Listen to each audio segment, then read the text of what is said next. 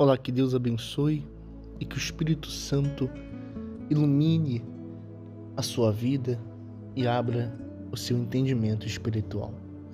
No livro de Filipenses, no capítulo 1, no versículo 9, o Espírito Santo, através do apóstolo Paulo, diz assim: E peço isto, que o vosso amor cresça ainda mais e mais em ciência e em todo o conhecimento.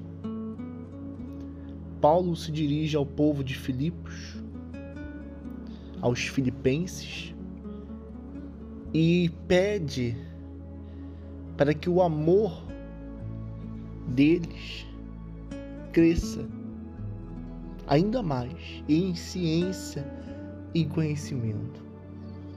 Então, Paulo faz um apelo para que o povo de Filipos venha usar mais a razão, mais o entendimento.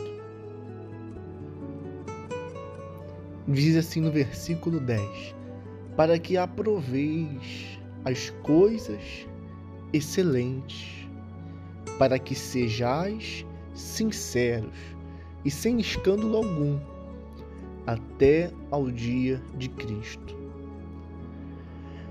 Então, como eu vou aprovar algo bom, algo excelente, algo proveitoso para minha alma, se eu não tenho o entendimento para reconhecer o mesmo?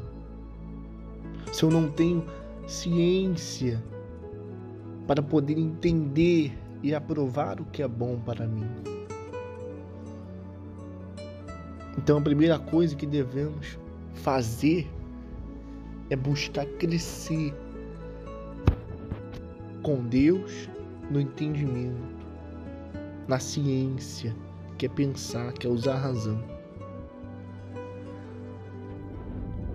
O Espírito Santo diz mais: cheios dos frutos de justiça que são por Jesus Cristo para a glória e louvor de Deus.